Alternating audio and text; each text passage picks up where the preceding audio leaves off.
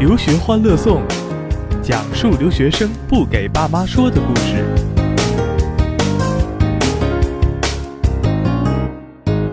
留学欢乐颂，今天咱们又回到纽约了。但今天呢，不只是回到纽约，我们还要用数据去解密纽约。为什么呢？因为请到咱们今天刘欢来做客的嘉宾呢，有两位啊，这个研究纽约的高手。一位是现在的高手，一位是可能两年之后就变成高手啊。一位是咱们零一呃张零一同学，张零一学姐啊，现在正在纽约大学就读城市数据、城市数学是吧？城市信息学叫 Urban Informatics，这是零一啊。你看张零零一学姐的名字多么有特点是吧？一个零一个一，名字里自带数字，说明她一辈子就要跟这个数据打交道了。好幸福，嗯，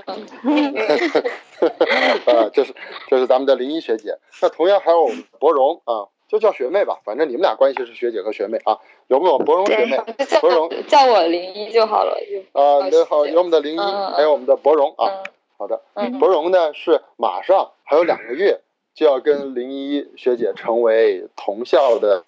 这个师兄妹，同项目的，呃，但是博荣呢，呃，和林一呢。是第一次以这样的方式，哎，联系上，可能以后你们会成为很好的朋友，也会也可能会成为竞争对手，也可能会成为仇人，那我不管。但是，但是一切的一切的缘分，可能从今天开始就种下了啊。对，但是没去之前就能认识师姐，然后还同一个专业的，其实挺好的。过去以后就有蛮多经验，就是说可以少走一些弯路吧，应该说特别开心。对，嗯，对呀。然后还有我们的嘉宾没介绍完啊，我们的宁姐啊，宁姐今天跟我一起呢来学习的。啊，因为我们确实不不知道这个用数据解密城市到底是真的解密呢，还是你们只是打着研究的旗号去城市里吃喝玩乐呢？呃，林一，哎，去那儿已经一年有一年多了吧，对不对？去那儿有在纽约一年多了，一年了。这一年在纽约感受如何呀？之前的期待和到现在。蛮喜欢这个城市的这个项目的话，我感觉。跟我之前预期的会有一点不一样，但是也有很多的收获的，嗯。哦，是吗？你之前预期的是怎样？我哎，对我先不让你说这个预期，我先让博荣说一下，你对这个项目有什么预期吗？我 我觉得可能虽然说有一个 urban 的名头在前面，但是大家应该都是来转行当当当码农的，就可能大家都会报一个算法题再刷吧。这个想象啊，请博荣，请那个林一来解答。是不是当码农的？就是我，我一年前跟这个呃还蛮像的，对，是的，这是我的一个转那个数据分析或者转码，就是转纯技术的一个跳板的这样。然后，但是你来了之后，你发现这个项目它就是它的内核是，那就是它的这个项目的名称。因为他的，他这个项目就是因为纽约市的市长他当初想招募团队来帮他解决纽约的城市的问题，对，然后所以在整个的方面上，他构建的理念其实都是基于这个。过来之后学的是学了很多，补充了很多的 coding 的东西，但是其实不知道，在这个项目内的话是希望是用来解决城市的问题，对。这听起来很炫酷，就是用这种就是 coding 的方法解决城市纽约的问题，到底它能解决什么问题呢？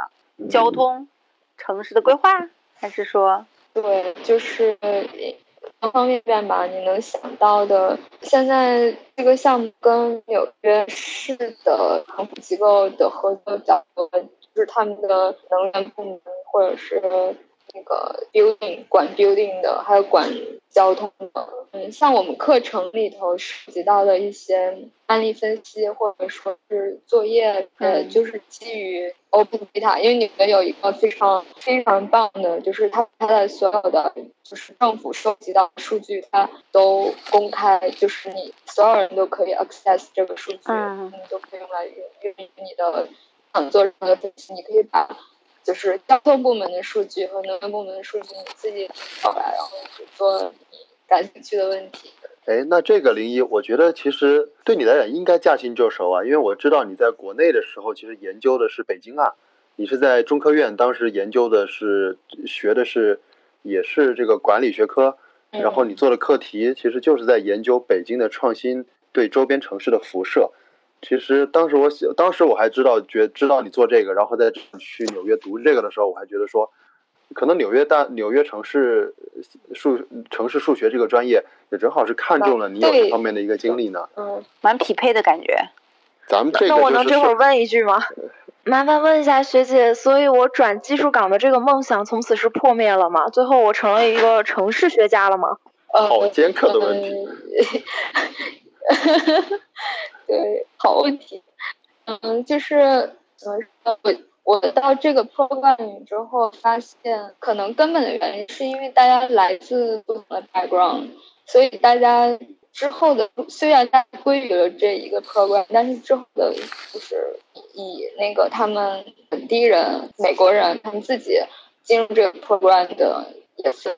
有工作经验没有工作，然后他们的工作，嗯，就他们可能会嗯有很多进入这是想进入政府工作的，就是这是一个很好的平台。也就是说，其实自由度还是挺来高的。一个是来自什么样的希望做什么吧，对对对，你你希望做什么？你如果很想走这个技术路线啊，你完全可以在你选课的过程中，还有你在做这个 project，还有你呃 internship 的时候，你去担当什么样的角色，你去做什么样的呃 contribution，这个东西你自己其实就有很多机会给你积累。也就是说，你解构一个城市的问题，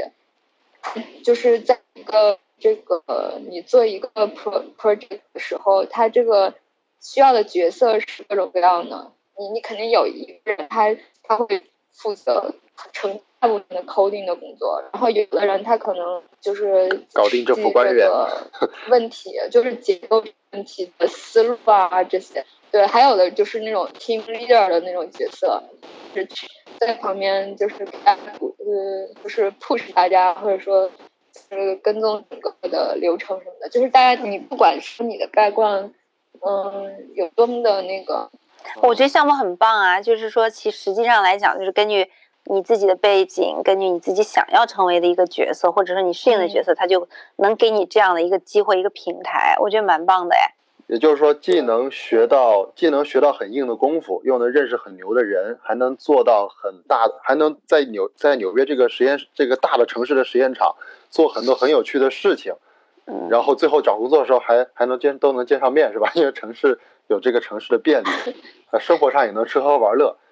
我听林毅刚才说的，我就觉得说这应该是一个非常有自由度的项目，唯一的嗯似乎唯一的局限，波荣，反正我自己先设想一下，似乎唯一这个局限可能就是你自己对自己的局限。感觉上到了这个项目中，嗯周围的人都很厉害，你然后呢给一个任务中，这个任务中不同的类别的任务也很多，你能力强你就做你，你你能不能扬长避短的去做，能发挥你最强能力，锻炼你想要锻炼的最最强能力的那一部分，从而被你的团队认可，从而最终让这个职场中对你的能力有所认可。我觉得这个项目可能真是一种，就像林毅刚才说的，是一种比较比较比较，真是别地儿没得找的一个项目呀。除了纽约，这纽约市长要做嘛？呃，美国就纽约这么一个特殊的城市，是吧？没有被汽车所没有被汽车革命所裹挟的一个城市啊。这是我在，哎，这是我这个今年在博荣的文书里提到的一句话，就是当时申那申你这个的时候，我说纽约纽约作为一个有特点的城市，它跟别的城市有什么不一样的？它是唯一一个没有被汽车革命所征服的一个城市。那在新的这个数据和工业革命的背景之下，纽约是会捍卫它作约的这个城市尊严，还是因为数据和这个什么数据啊、智能的到来，让这个城市变得更加的更加的魔幻呢？啊，可能这是下一个课题。也特别想听你说一说这个纽约，你们在做项，你刚才说了做项目做项目，做项目中有有没有些你？比如说举几个例子，一般都有一些什么样的作业让你去做？这个城市要研究，城市好大哦，你们的选题是怎么选？是老师给你们选，还是你们凭着自己的兴趣选？是按比如说你是按地理位置选，我选华尔街啊，我选那个哈林区，按地理位置选，还是说我按那个文化选，还是我按这个行业选，还是说那些想不到的层次？研究的是什么呢？呃，就是呃。这这种 project 分好多种嘛，一种是就是你个例子的课程里的，嗯，对对，课程里的这种，嗯，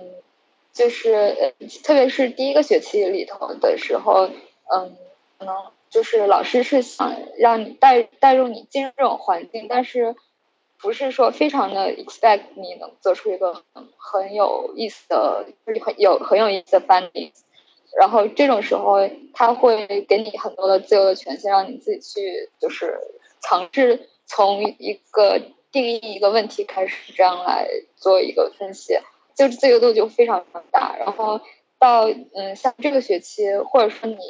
去做一些，就是能有机会跟老师做做一些研究的话，嗯，他的问题就会是一个已经定义好的问题，就是看这个。机构就是你的 sponsor 有一个，它有一个什么很想解决的问题，然后比如说像我们这个学期的有 capstone 嘛，capstone 的话，在那个嗯金融金对应该是金融部门，他们他们想做的是根据这个城市的图片，就是。在那个街道上拍这个 building 的图片，根据这个图片来，希望能够直接通过图片来 predict 这个，嗯，building 的年份，就是它建就修建的年份这样的。根据一个照片就去，对对，这就是这就是 deep learning 对做 deep learning，嗯，就是就是有这样的一个，嗯。工作对，像我们现在做的，我在的那个 project 是做，呃，分析纽约的，就是希望通过一些指标来 trace 这个纽约的 gentrification，就是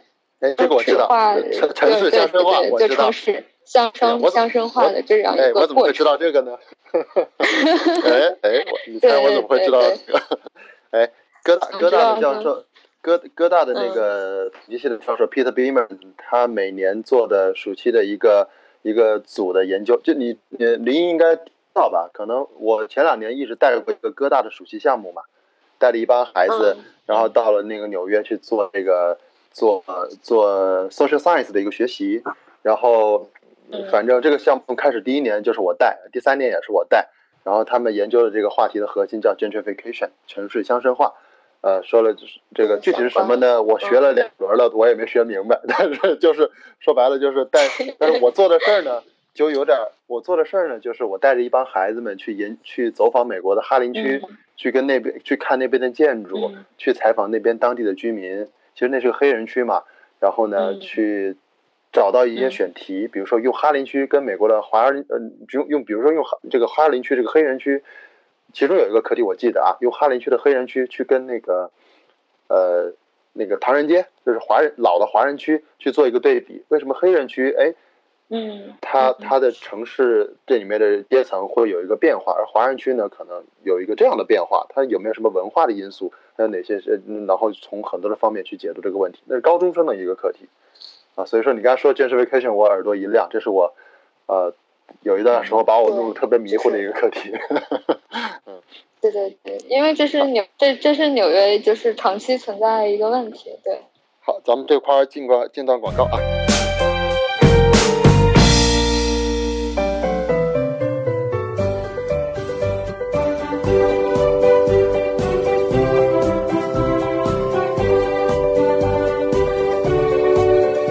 留学欢乐颂。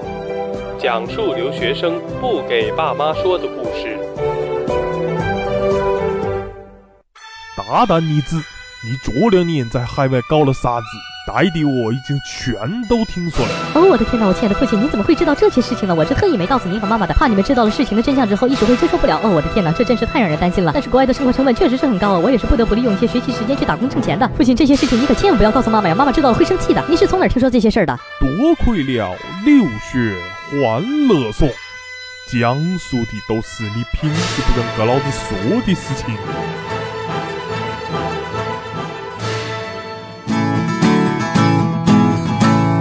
好，咱们已经回来了啊。那个 gentrification 是 gentrification 那个词，我还是没有完全明白。包括以我的能力，我根本讲不明白。呃，林怡，要不要在这里，反正就把这个词顺带给大家就普一下。就就是没有一个说像教科书般的，就是我直接能背出来的一个定义。嗯，大家的那个定义会有一些变化，但是就是 in general 一点的话，嗯，最明显的一个反应就是你人口结构上的一个变化，嗯，对，然后这个人口的因素它跟你的 income crime 就是犯罪率啊，还有你的一些。嗯，平时的生活的方式就会有很多很多的变化。你在嗯这个这一个地区在经历这个 gentrification 的时候，就是一个嗯以前可能比较嗯 low income 一点的 neighborhood，它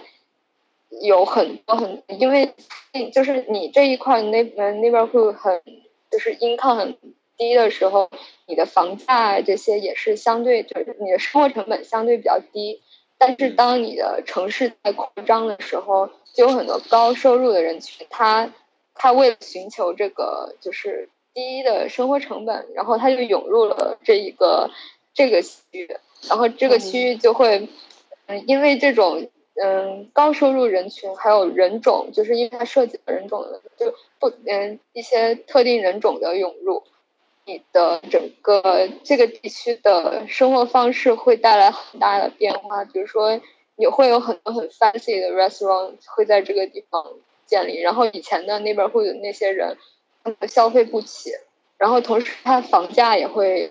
就是提高，然后以前的居民他们可能就负担不起租金，就会被赶出去，然后以前的。你以前你的什么叔叔阿姨，大家都居住在这一个小地方，然后后来你慢慢发现，哎，你的很多的亲戚、你的朋友，大家都搬走了，就被迫搬走了。然后你以前很熟悉的小店什么的，然后他们也被迫的关倒闭了。然后就是你的你的整个生活环境就是会有很大的变化，这个里头就就会产生冲突。对，然后我们现在这个 project 想去，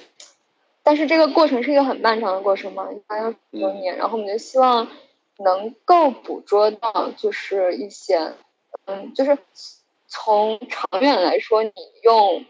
人种的变化或者是收入变化什么的，你能够直接就看出这个地方在 gentrification。但是就是这种人口数据、人口普查数据一般是。五年一次，就是十年一次的，然后五年有一次小的，就是你你要得到一个准确的变化，是你你需要等到十年。我们现在希望做的是用一些很短期的，就是你能够拿到每个月数据的这样的一些指标来看，能不能够预测这个 Jenification 这个地区正在发生的这样的一个事情。这样的话，作为政府的话，它就可以去。提前的预警嘛，做一些，比如说干预或者说预防的措施。哇，好棒啊！你们听，哎，博博荣，你听听，我都听呆了。博荣，听听吧，觉得感不感兴趣？博荣听完之后你是什么感觉？我想采访一下。我觉得如果我真的参与了很多个这样的项目的话，是不是我在找工作的时候，我的简历会比别的就是纯 CS 项目出来的人好看啊？我觉得你应该内心就会很丰富。嗯，我想说回答这个问题，取决于你要找什么工作。对，对你你你如果就是要找 CS 的工作，嗯，你们这项目肯定不够硬。如果去要找 CS 的话，对，对，就是你你如果你说你要做，嗯，CS，你是你。比如说特定的，你说你想做前端，或者你说你特定的想做什么样的一个角色，那就是这些故事很感觉很完整，但是要从里面提取出跟你的你想找的工作这个 job description 能够有联系才行。对，就是不管说这个故事有多么的好，多么有意思，但是你。你在面试的时候，人家看的是你技技术层面的话，你就要把这部分提取出来。嗯，但是我觉得林一，你刚才说的这个这点其实蛮重要的，就是你做的这些事情呢，呃，应该来说不是回到博荣干的那个问题，他问的是这个东西，这些经历会不会对我找工作有帮助？前提是在找工作方面，你到底最看重的是你的选择是什么，或者是市场的选择是什么？所谓叫顺心而顺势，是吧？就市场的要求和你自己的想要做的事情。再一个呢，就是他可能有时候找工作并不是靠啊，我感觉啊，有一种观点就找工作并不是靠你只会什么，比如说我只会编程，我这只做编程。他有时候可能需要一点点斜杠或者跨界，比如说你可能是在编程里面最懂 gentrification 的，最懂城市的，那又是 gentrification 里面你人脉最广的，人脉最广里面又是这个这个最懂编程的，然后几个维度加起来。因为很多的工作它不是孤立单独存在的，一个企业、一个平台或者一个项目或者一个老板，他要招一个人的话，他当然希望这个人是尽可能的叫一专多能，人品好且忠诚，对吧？所以说，如果把这些因素都算上的话，其实更多的是体会体现出一个综合的能力。简单来讲的话，就是。我们思想，我们设想这么一个话题，就是你博荣，你觉得你是在编程里面？举个例子啊，就拿博荣来举，就拿博就就以博荣为目标来为对象来举这个例子。博荣，你觉得你是在编程领域做到这个世界上的前百分之一或者前百分之五比较容易，还是说呢你在编程上做到世界上的前百分之二十，同时又在城市研究对纽约的研究上做到世界上的前百分之二十？这两个维度加起来，其实你的这个。在这个人才库中的这个位置，或者在这个特点中，你的这个价值可能要比那个单编程的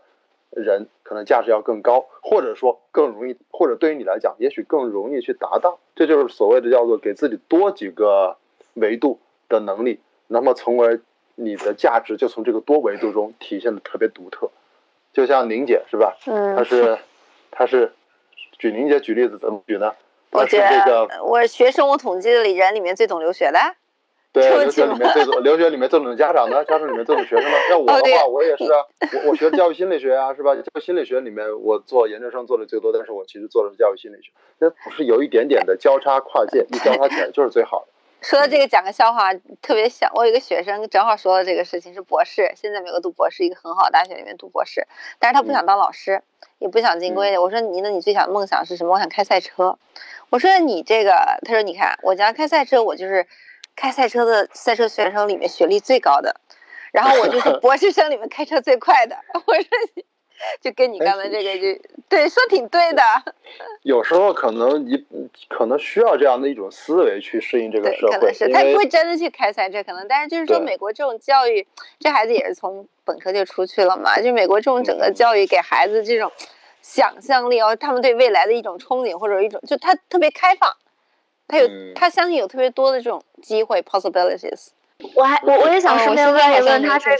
就是我在申请 data science 相关的项目的时候，觉得从哈佛呀、布朗啊这些学校，怎么所有学校这些 data science 项目全都是一年的，然后就甚至很少能翻出来两年的，然后我就想说，这个一年的项目它时间到底够不够啊？零一的这个项目应该是两年的吧？一年的，也是一年，呃，也也是一年的。对对对。那现在已经面临找工作了？对，我们现在大概就是现在已经开始了吧，在建立了。嗯，一年的话，你面临的就是你肯定得把你整个这个人家两年的一个流程有一个压缩，你你的嗯，就是压力可能会大一些吧。但是就是具体你说一个对比的话，我我现在很难说，因为我没有体验过两年的 program 是什么样的一个节奏。我只能说，这个一年的 program 这个节奏是确实是你